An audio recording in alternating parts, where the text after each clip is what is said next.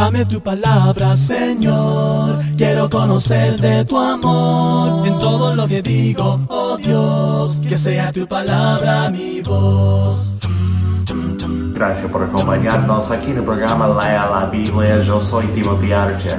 Y yo soy Bruno Valle, aquí con Timothy Archer en El Salvador esta vez. Sí, vinimos acá para unas conferencias y bueno, vamos a aprovechar y grabar unos programas hoy. Vamos a estar viendo el libro de Esdras, Esdras. que en un principio formaba eh, un solo libro Con Nehemías. Nehemías, claro, y se dividió en algún momento tanto por los judíos que por los cristianos y bueno, así lo tenemos en nuestras Biblias. Eh, también eh, esta obra que enfoca em, el retorno de Israel, de Judá, de su cautiverio, se divide en dos partes. Primeramente tenemos el principio del retorno, del regreso, cuando vino Zorobabel con, eh, bueno, no, creo que no nombra a Josué, pero Josué era sacerdote con Zorobabel. Eh, luego pasan casi dos generaciones, 70 años, hasta que vemos la obra de Esdras. Esdras era un escriba y bueno, jugó un papel muy importante eh, en la restauración de todo lo que era la religión de los judíos. Bueno, Esdras es un personaje sumamente importante. Él regresa del exilio y al parecer era un escriba y un sacerdote. E incluso hay una mención bien interesante de él de parte de. Vamos a esperar un momento. ¿Comenzamos de nuevo? No, voy a, digamos, voy a comenzar yo. Bueno, Esdras es, es un personaje bien reconocido aquí en, en la historia bíblica y sobre todo se hacen unas menciones muy especiales de él por Artajerjes. Ah. Creo que hay un versículo que podríamos leer en cuanto a él, a Esdras, diciéndonos que este, este, este Artajerje, este Esdras era un hombre muy sabio, lleno de sabiduría, lleno de conocimiento, era un escriba, era un sacerdote y parecía que manejaba muy bien la ley de Dios. Y eso hizo que él recibiera encargos muy importantes de parte del rey Artajerjes. En primer lugar, él fue un hombre que lo mandaron como en una misión de gobernatura también. Y le encargaron por su conocimiento el poder como hacer nombramientos, hacer administración. Y la otra cosa que lo mandaron a hacer a Esdras fue eh, enseñarle la ley de Dios a la gente que no conocía. Dice aquí un versículo muy importante en el 7:25, por cuanto tú Esdras posees la sabiduría de Dios, serás el encargado de nombrar funcionarios y jueces para que juzguen a los habitantes de la provincia al oeste del río Éufrates. Es decir, a todos los que conocen la ley de Dios, pero a quienes no la conozcan, enséñales. ¿Qué te parece? Hmm. Interesante. Está lindo, está lindo. Sí, sí. sí. Bueno, eh, no sabemos con certeza quién escribió este libro. Muchos creen que Nehemías eh, fue el redactor eh, y tal vez que Esdras hizo algo de, de- escribir el libro. Eh, entonces creen que después algún editor le dio unos retoques, pero suponemos que en sí la composición ocurrió más o menos 430 años antes de Cristo aproximadamente eh, en el tiempo de Nehemías. Sí, puede ser. Ahora, no es dudoso tampoco que lo haya hecho Esdras, si era escriba. Claro, es cierto, ¿no? Muy posible que él. Entonces es muy posible. Ahora, hay algunas ideas importantes en el libro. Entre las ideas que el autor persigue con su personaje, podemos señalar algunas de máxima importancia para describirle al- a, a nuestros oyentes y a nuestros videntes lo que es específicamente la temática de Esdras. En primer lugar, el gobierno teocrático es el único que debe prevalecer en la nación israelita lo que están haciendo ellos después del exilio, porque recordemos que Esdras se refiere a gente que está volviendo del exilio y está reinstalándose en la nación de, de- de Israel, en Jerusalén, pero ahora ellos quieren reconstruir el país, no solamente las murallas y el templo, sino que reconstruir la vida nacional alrededor del culto al Señor. Mm. Esto es una cosa que, que gira ahí en, en- en- en el libro de Esdras. Y bueno, este, Esdras es un libro que está considerado como, algunos dicen, algunos especialistas dicen, en la historia deuteronomista, que abarca, que abarca por lo menos los libros de Josué, jueces, primero y segundo de Samuel, reyes, y aquí tenemos también a Esdras, sencillamente porque Esdras hace un énfasis en el cumplimiento de la ley. Claro, claro. Y es como que siempre Dios buscaba la teocracia, pero el pueblo siempre querían tener líderes humanos, ¿no? y, al final les llevó un desastre. Sí, así fue lamentablemente. Sí. Y, el segundo tema que vemos es la restauración del culto.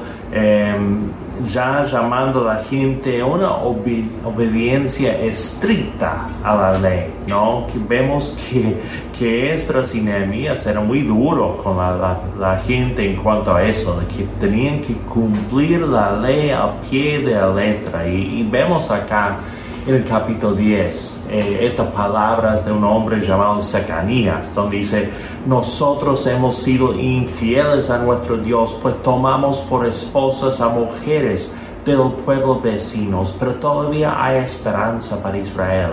Hagamos un pacto con nuestro Dios, comprometiéndonos a expulsar a todas estas mujeres y a sus hijos conforme al consejo que nos has dado tú y todos los que aman el mandamiento de Dios, que todo se haga de acuerdo con la ley. Eh, palabras fuertes. Una, una, decisión radical. Sí, eso de, decir, bueno, eh, nos casamos más, nos, nos casamos con eh, extranjeros.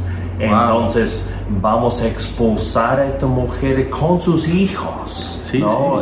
realmente es ya es una obediencia radical. Radical. Y imagínate, estás casado con tu esposa, tienes hijos y de repente hay un edicto, una ley que te dice hay que separarse. Sí, y hay unos profetas que, que están muy conectados con, con, este periodo de tiempo y, con este libro. Eh, podemos ver a Geo y Zacarías que se mencionan, que, que eran dos eh, profetas que jugaron un papel muy importante en la reconstrucción del templo, en animar a la gente a que em, se esforzaran en restaurar la religión. Sí, eh, estos profetas estuvieron ahí. Me gustó el hecho de que en el contexto tanto de Nehemías como de Esdras están estos profetas animando mm. al pueblo. Ageo es el el que anima al pueblo con relación al templo y Zacarías es el que anima con relación a la ciudad. Entonces estos eh, profetas juegan un papel muy, pero muy importante.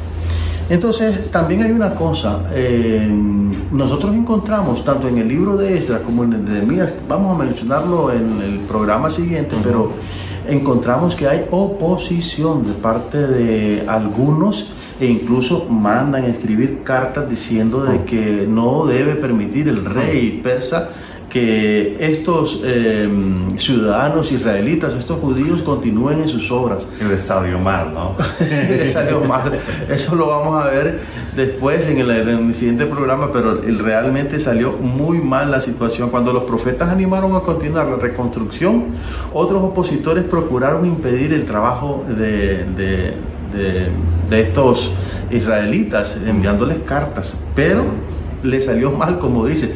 Hay un versículo que me gustaría que leyeras, está en el capítulo 6, versículos 7 y 8 de Esdras, porque como dices, le salió mal el el denunciar esto porque la reacción que, que tuvo el rey fue contraria. Sí, esta es la respuesta del rey. Dice, aléjense de Jerusalén y no estorben la obra de reconstrucción del templo de Dios. Dejen que el gobernador de la provincia de Judá y los dirigentes judíos reconstruyan el templo en su antiguo sitio y, y sigue diciendo que va a pagar los gastos de, bueno, de, la tesorería real. ellos querían impedir la reconstrucción y terminaron pagando los gastos de esa reconstrucción. sí, sí, Bueno, eh, el bosquejo del libro bastante sencillo. Vemos eh, en el capítulo 1 el regreso del exilio, vemos en capítulo 2 al 4 la reconstrucción del templo y, ya restauran la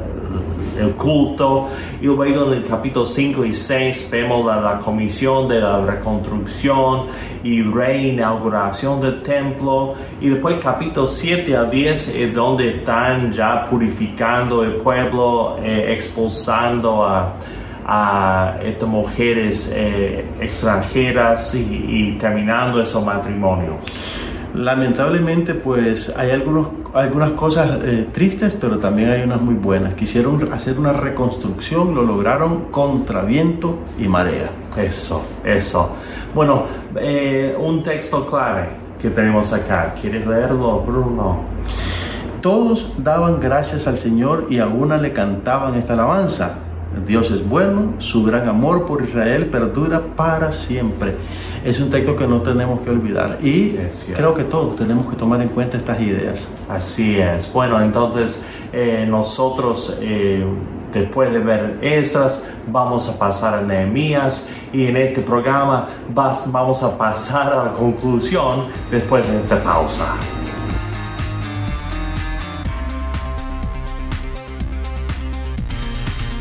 Este es el libro de Esdras en 60 segundos, con 280 versículos divididos en 10 capítulos. Esdras cuenta la historia del regreso del cautiverio en Babilonia. El libro se divide naturalmente en dos partes. Los primeros seis capítulos registran las experiencias de los dos primeros grupos que regresaron a Jerusalén, describe la reconstrucción del templo y termina con la dedicación del santuario. Enfatiza la providencia de Dios. Los últimos cuatro capítulos empatizan la santidad de Dios, describiendo las reformas de Esdras, un sacerdote de alto rango. Los israelitas no se habían cuidado en cuanto a la pureza ni en cuanto a la adoración. Esdras actuó con mano dura, logrando que la gente se arrepintiera y que volviera a dedicarse a Dios. Es el libro de Esdras en 60 segundos. Glorifícate Señor, glorifícate Señor, y que todos tus enemigos caigan ante ti. Glorifícate Señor, glorifícate Señor, y que todos tus enemigos caigan ante ti. ¿Quién es ese rey que se viste de poder? Es Jehová. Padre Santísimo que estás en los cielos, en este día queremos glorificarte, queremos buscarte, queremos conocerte más. Pedimos, oh Padre, que nos guíes y nos ilumines en nuestros estudios, que bendigas a cada oyente de este programa.